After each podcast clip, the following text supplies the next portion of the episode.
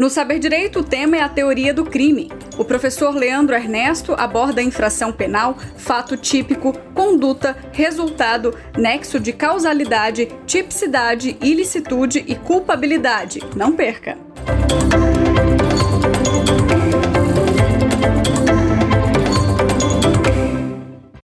Fala pessoal, estamos de volta com o nosso último bloco. É, já estou com saudade de vocês, mas temos que terminar a nossa disciplina aqui. São cinco aulas, essa é a nossa última aula.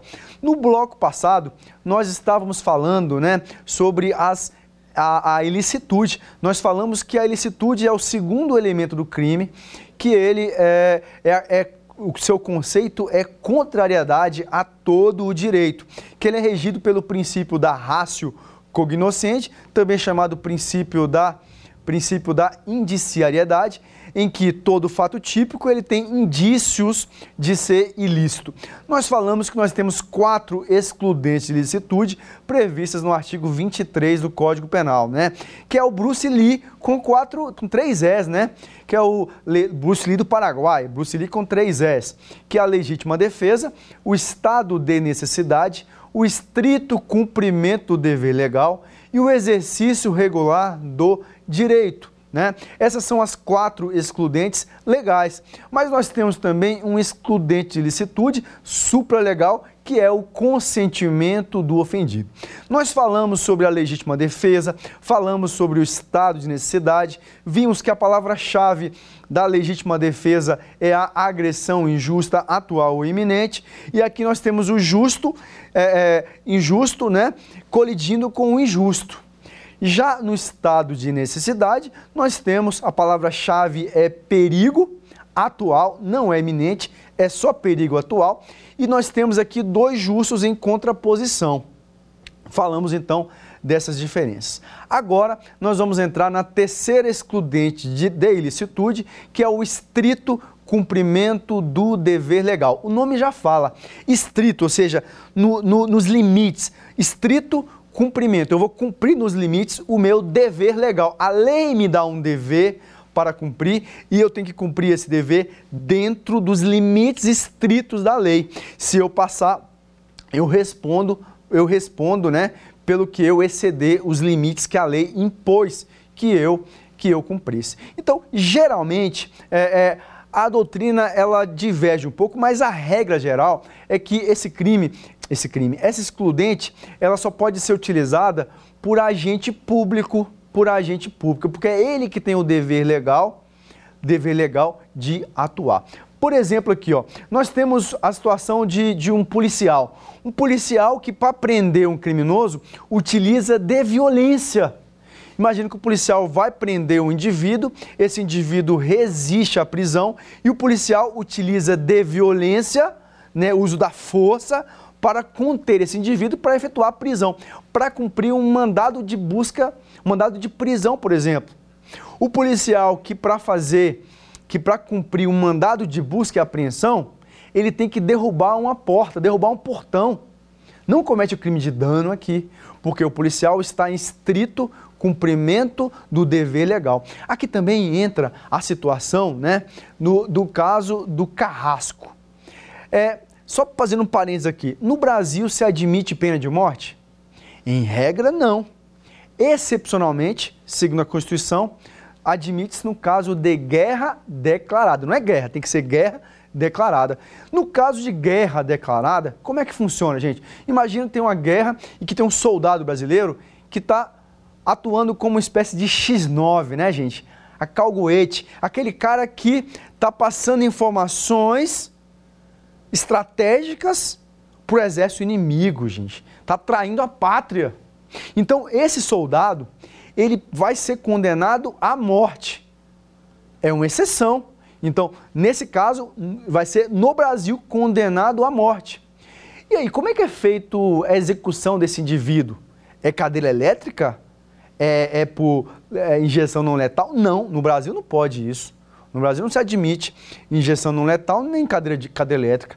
Como é que esse indivíduo é morto? Ele vai ser colocado num paredão, tá? Esse soldado vai ser colocado num paredão e aí, no, geralmente, o exército separa sete fuzis ali. Sete fuzis. Desses sete fuzis, é, são colocados seis munições de fechim e uma munição real. Então, uma munição real e seis munições de fechinho, ou seja, que não atira, só faz barulho, mas você não sabe se atirou ou não. E pega-se aqueles fuzis e mistura os sete fuzis ali. Depois eu pego os fuzis sem saber qual fuzil está com a, a munição letal e quais, quais estão com as munições é, de fechim, eu pego esses fuzis e, e vou entregar para sete soldados. E vou colocar o soldado condenado, vai ficar no paredão.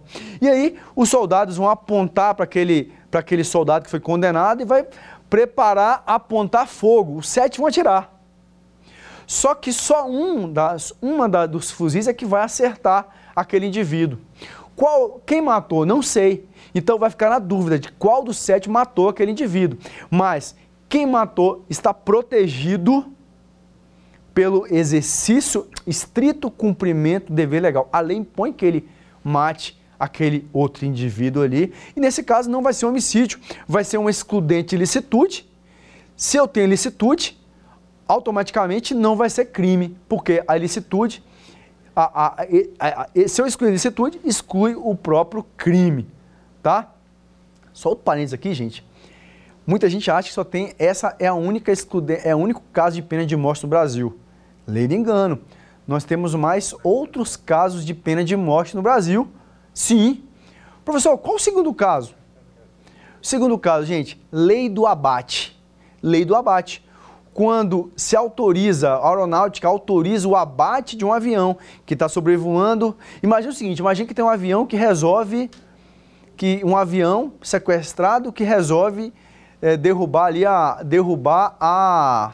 tá vindo em direção a Brasília, por exemplo. Cara, nesse caso aqui vai um caça, vai sair um caça de lá de, de Anápolis, onde tem uma base aérea, um caça vai sair e vai abater esse avião. Gente, pena de morte. Mas pena vai ser uma pena de morte. Lei do abate. Tem mais alguma exceção em que admite pena de morte? Gente, pior que tem, sabia? E pouca gente sabe também, né? Lei dos Crimes Ambientais, Lei 9605 de 98. Ué, professor, como assim? É pena de morte da pessoa jurídica.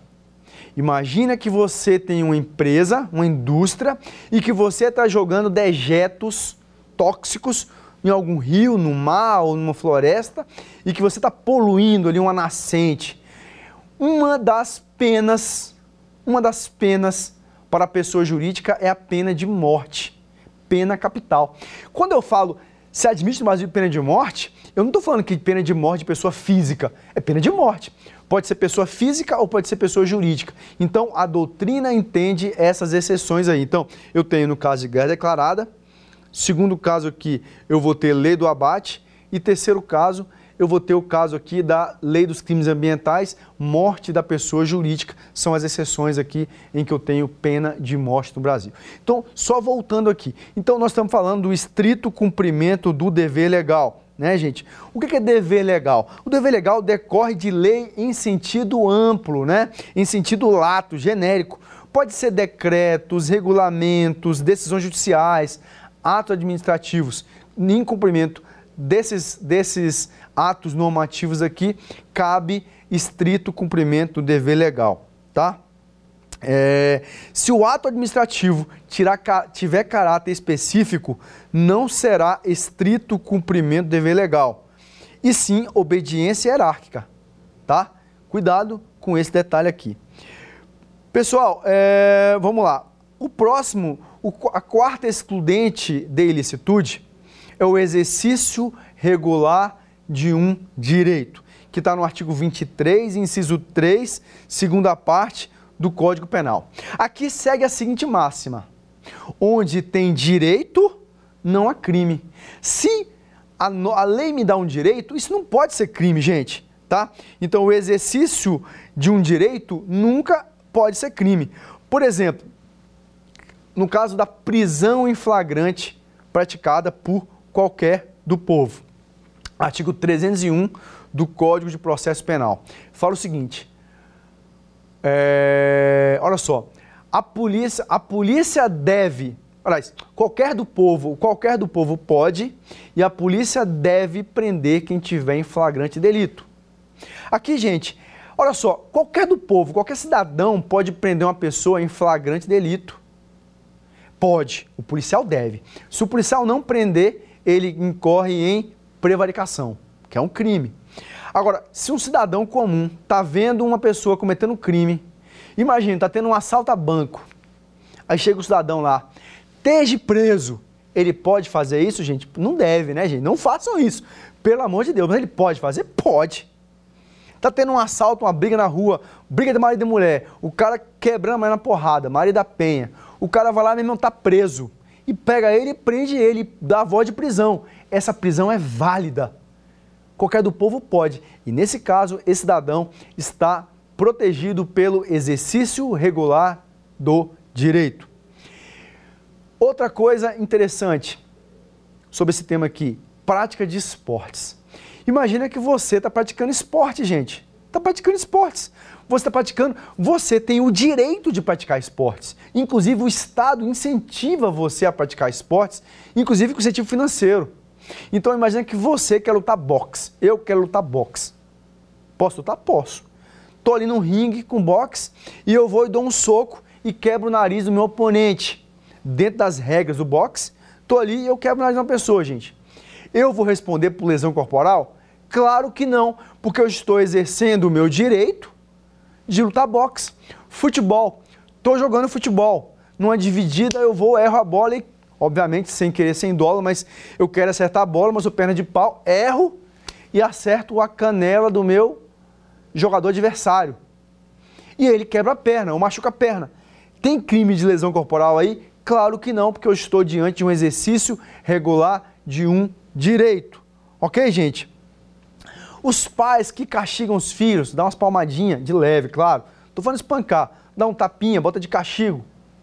Tem crime aí, gente, de lesão corporal leve? Não, porque os pais estão protegidos pelo exercício regular do direito, que exclui a ilicitude, automaticamente isso não é crime. Nós temos também, gente, os ofendículos. Olha só, gente, é, o que são os ofendículos? Ofendículos, gente, é, são aquelas lanças que são colocadas, por exemplo, em cima do muro, para que o ladrão não entre. O que é ofendículo? São a cerca elétrica que você coloca na sua casa, para ninguém roubar a sua casa. O que é ofendículo, gente? É aqueles cacos de vidro que coloca em cima do muro para ninguém entrar. Isso são ofendículos, tá? É... Imagine que um ladrão vai roubar a sua casa, ele vai pular o muro e cai em cima e cai e fica preso na lança do seu muro, tá, gente? A pergunta é: você que colocou que colocou aqueles, aquelas lanças lá pro, pro ladrão não entrar e ele fica preso, ele se machuca. Rasga a perna do ladrão, ele fica preso lá, pendurado, com a perna rasgada. E com, e com a lança enfiada na perna dele. Você responde por legítima defesa? Ou responde por crime de lesão corporal? Claro que não. Você está diante de um excludente de licitude. Qual? Você está diante, de, está diante de uma legítima defesa ou de um exercício regular de um direito? E aí? Cuidado, gente. Quando você coloca a lança, você instala o ofendículo, instala a lança, quando você instala a seca elétrica na sua casa, você está diante de um exercício regular de um direito. Agora, quando, quando a lança ou, ou a cerca elétrica está atuando, né? Deu choque no, no, no, no, no ladrão, ou, ou o ladrão se rasga, machuca lá na lança, você, nesse caso, está em legítima defesa. Então, na colocação, você está em exercício regular do direito. No funcionamento do ofendículo, você vai estar em legítima, você vai estar em legítima defesa defesa, tá certo? Intervenções médicas e cirúrgicas. Cuidado, no caso de uma cirurgia plástica. Gente, quem já viu cirurgia plástica sabe que o negócio é feio, né? Imagina uma pessoa fazendo cirurgia do nariz. Cara, o médico vai pegar ali e vai pegar um martelo, é quase que é quase que um pedreiro, né? O cara vai pegar assim e vai quebrar seu nariz. Pá, pá! Vai quebrar seu nariz, gente. Perceba, o médico ele vai responder por lesão corporal quando ele quebra seu nariz? Você está tá, tá doente? Não. Você não está doente. E o médico está quebrando seu nariz. Gente, nesse caso, você vai, o médico vai estar atuando em exercício regular do direito. Exercício regular do direito. Agora, quando o médico faz uma cirurgia para salvar a vida de um paciente, o médico está em estado de necessidade. Não tem crime ali, por mais que o médico vai estar, tá, o médico vai estar tá abrindo a barriga da pessoa, fazendo incisão, vai sangrar.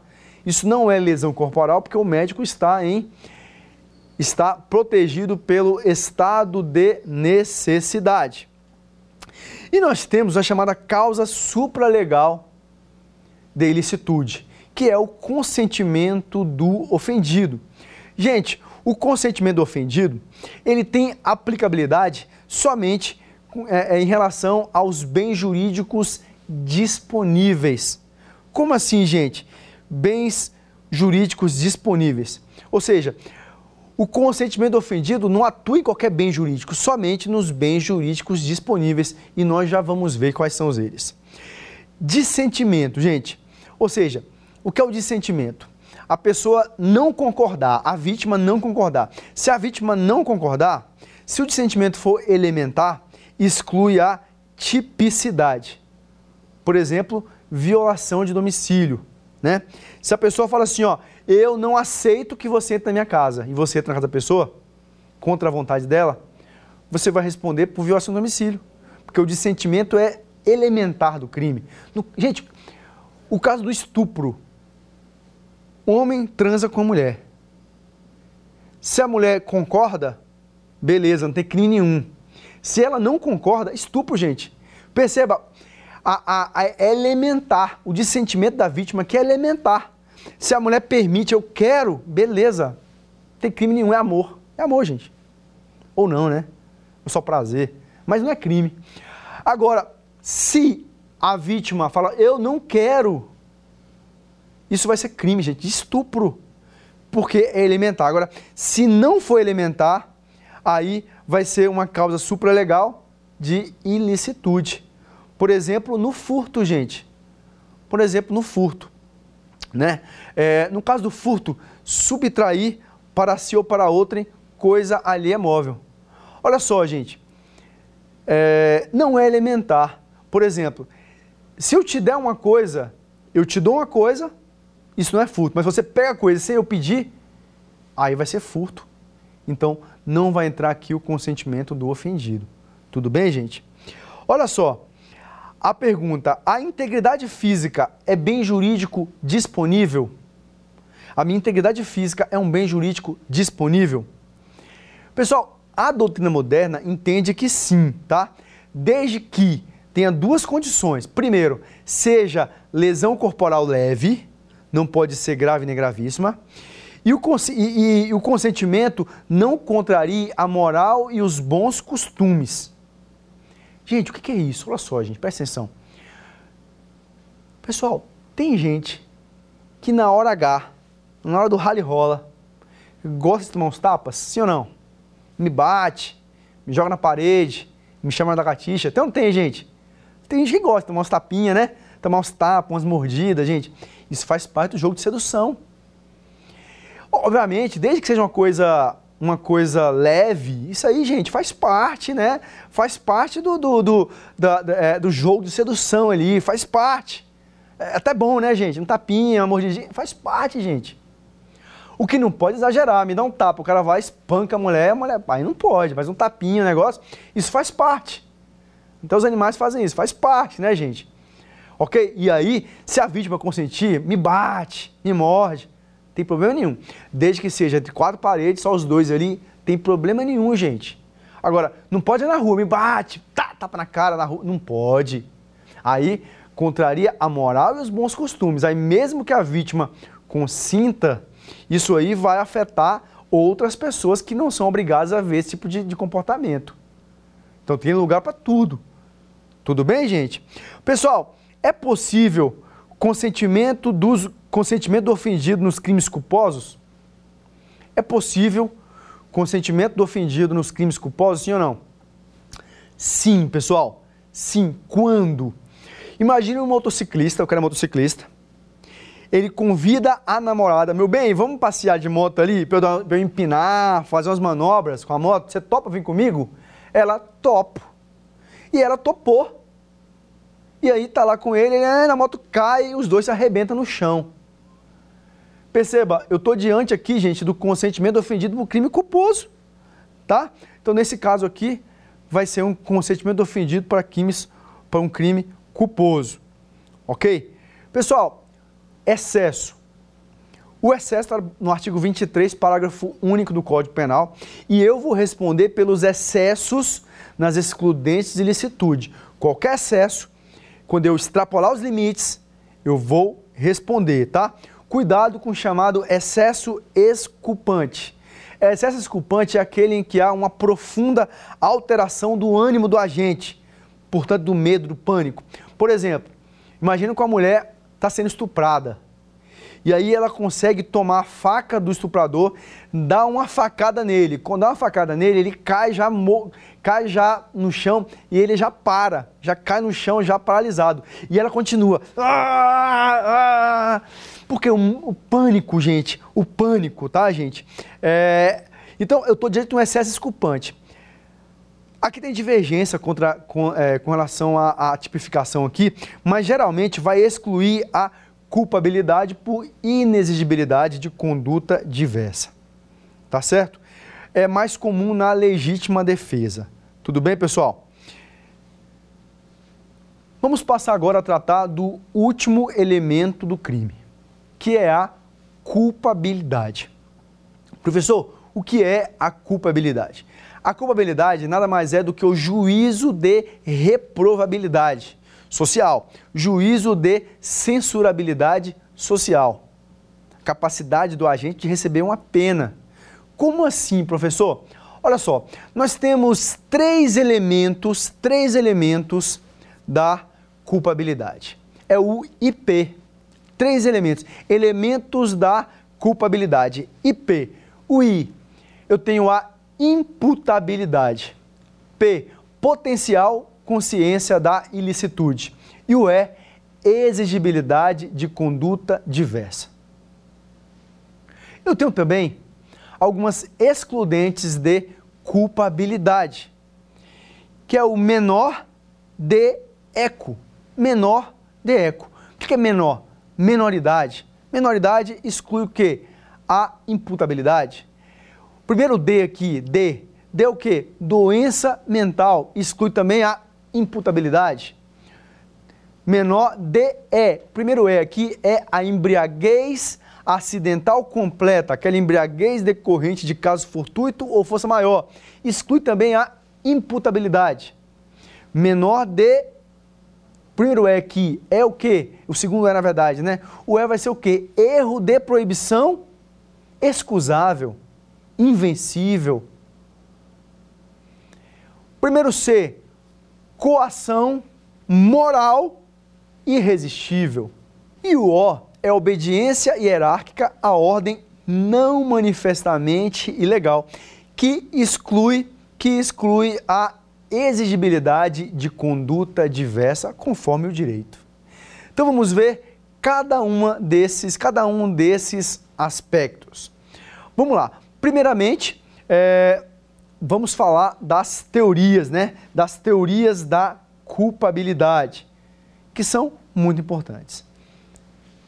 Primeira teoria é a teoria psicológica da culpabilidade. Também essa teoria ela foi idealizada por Fran von Liszt né, e Ernest von Belling. Né? Ela tem uma base causalista, ela predominou no século XIX e só se aplica no âmbito do causalismo. Então, essa teoria aqui, ela só, usa, só se usa no âmbito do causalismo, né? teoria causalista. É, aqui para ela, a culpabilidade, a relação psíquica entre o autor e o resultado, na forma de dolo e culpa. Lembra que nós falamos que na teoria causalista o dolo e a culpa estão na culpabilidade? E não na conduta. Então, voltando aqui, ó, a culpabilidade aqui para essa teoria é a relação psíquica entre o autor e o resultado na forma de dolo e culpa, né? O único, só tem um pressuposto aqui, que é a imputabilidade, tá? O dolo aqui vai ser normativo, tem que estar na lei, né? E não contém a consciência potencial da ilicitude. A teoria psicológica normativa é a sigla teoria. Essa teoria aqui foi idealizada por Reinhard Frank em 1907. Dolo e culpa também estão na culpabilidade. Também, dolo e culpa, para essa teoria aqui, estão localizados na culpabilidade. Esse aqui tem uma base neocantiana, essa teoria, né? E os elementos aqui, o dolo e culpa, são normativos, ou seja, tem que estar na norma não são naturais. O terceiro, gente, é a teoria normativa, teoria normativa pura da culpabilidade ou extremada, né? Teoria extremada da culpabilidade, que aqui sim tem uma base finalista, foi idealizada por Hans Fessel. É, ela é o responsável da migração do dolo e da culpa, da culpabilidade para a conduta no fato típico. Ela que fez essa migração aqui, essa teoria, né? Aqui, para essa teoria, o dolo passa a ser natural e não mais normativo. Ou seja, o dolo vai ser avaliado pelo juiz à vontade e não a lei que vai dizer se tem dolo ou não. Né? Aqui não tem uma consciência da ilicitude. E aqui os elementos também aqui vão ser os mesmos que nós estudamos, né? Aqui os elementos já são a imputabilidade, o potencial consciência da licitude e a exigibilidade de conduta diversa, o IP. E aí, a nossa, a nossa quarta teoria, né? E essa que interessa para a gente é a teoria limitada da culpabilidade. Essa teoria que é a teoria adotada pelo nosso Código Penal. Essa teoria tem base finalista, ou seja, ela, ela segue a teoria finalista, que nós já vimos, ela tem uma, uma, o dolo aqui ele é natural e não é normativo, porque quando o dolo sai da culpabilidade e vem para a conduta, o dolo passa a ser natural. Tem como elementos o IP, como nós já falamos, a imputabilidade, potencial consciência da ilicitude e a exigibilidade de conduta diversa, né? Quais são as diferenças aqui entre, entre essa teoria para a teoria anterior é que é, a diferença está nas discriminantes putativas, tá? Porque na teoria extremada, as discriminantes putativas vão ser erro de proibição. E na teoria, na teoria limitada, é, pode ser erro de tipo ou erro de proibição, dependendo do caso concreto, tá? Então vamos lá, o que é mais importante a gente falar? Vamos lá, o primeiro elemento, o primeiro elemento da culpabilidade vai ser a imputabilidade. A palavra imputabilidade quer dizer o quê? Imputar, atribuir, responsabilizar. É a capacidade de imputação, né? É a capacidade de atribuir responsabilidade penal a alguém. Então, olha só, quem é que é imputável? Se eu tenho mais de 18 anos, não sou doente mental e não estou embriagado de forma acidental, eu sou imputável, eu posso responder pelos meus atos. Tá? Então aqui, quem são quais são os casos de inimputabilidade, ou seja, que não é imputável. Quem é que não pode ser imputável criminalmente? Primeiro, os menores de 18 anos. Dois, pessoas que têm distúrbios mentais. Três, pessoas que estão embriagadas de forma involuntária, completamente acidental, tá? Quais são os critérios da imputabilidade? Nós temos três critérios. Primeiro critério, o critério biológico, leva em consideração o desenvolvimento mental do indivíduo. Ok? Aí no caso, tem que fazer, por exemplo, no caso do critério biológico, eu tenho que fazer uma perícia para saber se o indivíduo tem ou não capacidade de entender o caráter ilícito dos seus atos. Se ele sabe ou não o que está fazendo. Tem que ter perícia para isso. O critério psicológico leva em consideração a capacidade de entendimento no tempo da conduta, independente da condição mental da idade. Tá? Aqui é o seguinte, o critério biológico, na verdade, minto, o critério biológico, minto, deixa eu só consertar aqui, gente. O critério biológico, na verdade, é, eu vou considerar o desenvolvimento mental do indivíduo, e aí o direito bateu na porta da medicina e falou assim, medicina, vem cá, a partir de quando o indivíduo tem maturação cerebral? E aí a, a, a medicina falou assim, ó, até os, 18, até os 18 anos de idade, o indivíduo ele ainda não tem maturidade. Ele ainda não tem desenvolvimento mental completo. O nosso cérebro, ele só completa o seu desenvolvimento com 18 anos. Até 18 anos o cérebro está em desenvolvimento. Ele para, né? É, ele, ele, ele, chega, ele chega à sua maturação com 18 anos. Professor, e aí entra a história da, da menoridade penal, gente, é um tema que pode cair na sua prova, que alguém pode te perguntar e você vai ter capacidade de poder explicar melhor sobre esse tema. Olha só, gente, com relação à menoridade penal, né? Ah, vamos baixar, não vamos baixar.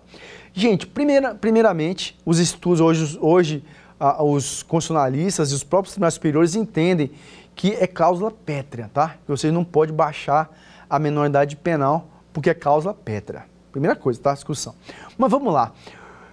O direito, ele bateu na pedra de medicina e falou, medicina, vem cá, qual a idade que a pessoa tem maturação? 18 anos. Ok? Professor, o que quer dizer isso? Quer dizer o seguinte, ó. Ah, professor, mas o cara de 16, 16 anos, 14 anos, ele sabe o que está fazendo, ele sabe que está matando, sabe que aquilo é errado. Tudo bem.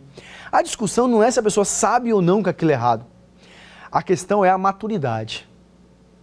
Como assim, professor? Gente, na boa, quem tem filho aqui sabe que até o seu bebezinho de dois anos sabe quando está fazendo uma coisa errada. Sim ou não? Se for bebezinho, gente, cara, quem tem filho sabe, né? Você fala pro seu filho assim, não faça isso. Aí vai lá, a criancinha vai com a mãozinha lá, ó, e olhando para você, ó. Cara, ela já sabe que está fazendo coisa errada. Ela sabe que aquilo é errado, mas ela está tá, tá te testando. Está testando o pai, está testando a mãe. Sabe que aquilo é errado. Então a criança sabe que é errado ou não. Gente, até os animais sabem quando fazem coisa errada, gente. Os domésticos, né? Você chega em casa, encontra seu cachorro com o rabinho para baixo, as orelhas baixadas assim, toda assim, ó. Cara, você bate e fala assim, cara, ele fez coisa errada. Você sabe que ele fez, gente, pode procurar. Achei em casa está o sofá tudo rasgado, tudo sujo. Então a discussão não é se sabe ou não que fez coisa errada ou não. A discussão é maturidade. Gente, o jovem, o adolescente, ele não tem maturidade. Sabe por quê? Porque o jovem adolescente, gente, ele, ele não consegue olhar o amanhã. Ele vive o hoje. Parece que o mundo vai acabar. Ele não consegue fazer uma prospecção para o futuro. Ele não pensa daqui a 10 anos como é que eu vou estar, não, ele quer ver o hoje, ele quer fumar maconha, ele quer curtir, ele quer beber, ele quer correr, ele acha que, ele acha que tem sete vidas, acha que vai morrer nunca, ele acha que é super-homem, super-mulher. E aí dá as merda. A menina acha que pode transar à vontade, que não vai engravidar, porque na hora tá, tá pegando fogo ali, ninguém quer saber se tem camisinha, não vai mesmo, do jeito que tá ali mesmo. Porque o jovem não tem a maturidade, você adulto, não, pera aí, ô, ô, sem camisa não, pera aí, camisinha, para não engravidar, senão o cara já pensa, vou pagar PA aqui, ou a menina, vou acabar minha carreira. Já o adolescente não quer saber, cara, ele não pensa, ele, ele vai, porque ele não pensa no amanhã.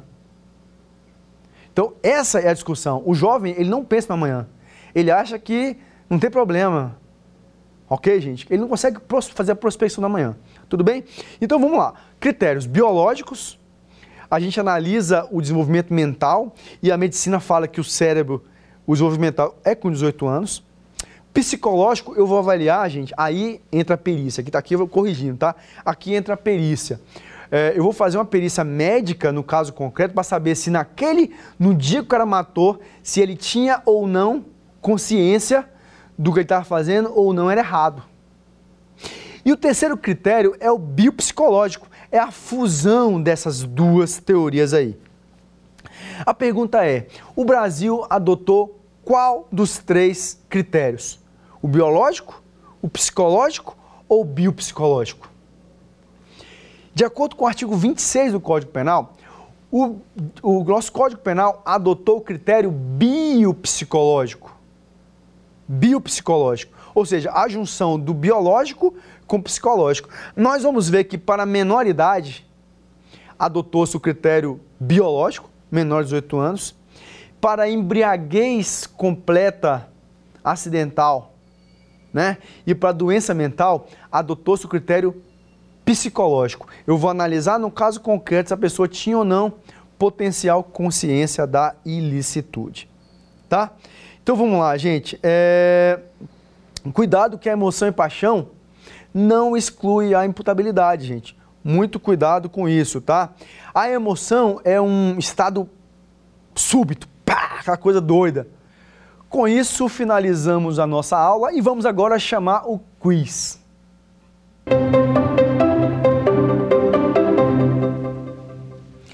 A prática de crime em decorrência de coação moral irresistível configura inexigibilidade de conduta diversa, excludente de antijuridicidade, imputabilidade penal, circunstância atenuante de pena, atipicidade da conduta.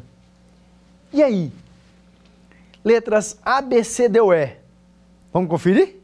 Gabarito letra A, né, gente? Ó, a coação moral irresistível configura inexigibilidade de conduta diversa conforme o direito. Pessoal, muito cuidado com isso. A coação moral irresistível exclui a exigibilidade de conduta diversa. Portanto, exclui a culpabilidade. Cuidado. Coação moral irresistível está na culpabilidade. Coação física irresistível exclui a conduta, exclui o fato tipo. Cuidado com a localização. Da mesma forma, erro de tipo, em regra, exclui a conduta, desde que seja irresistível. Já o erro de proibição, em regra, exclui a culpabilidade, a potencial consciência da ilicitude. Vamos para a próxima questão.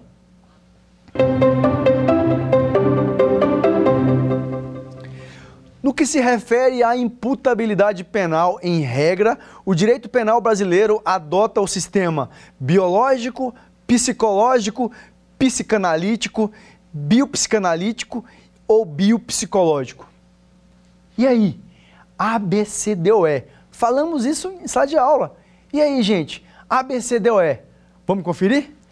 Como regra com relação à imputabilidade penal, né, letra E, o nosso Código Penal né, adota o critério biopsicológico. Biológico para a menoridade, psicológico para a potencial consciência da licitude e exigibilidade de conduta, perdão, é, perdão, é, biológico para a menoridade e psicológico para a doença mental e para a embriaguez completa fortuita decorrente de força, força maior. Próxima questão.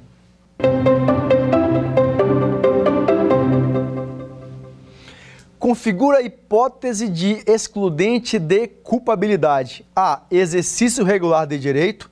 B. Estado de necessidade. C. Arrependimento eficaz. D. Estrito cumprimento do dever legal. E letra E. Inimputabilidade. E aí, pessoal? A, B, C, D, O, E. Falamos isso em sala de aula também. Vamos conferir? Gabarito letra E inimputabilidade. A inimputabilidade exclui a culpabilidade.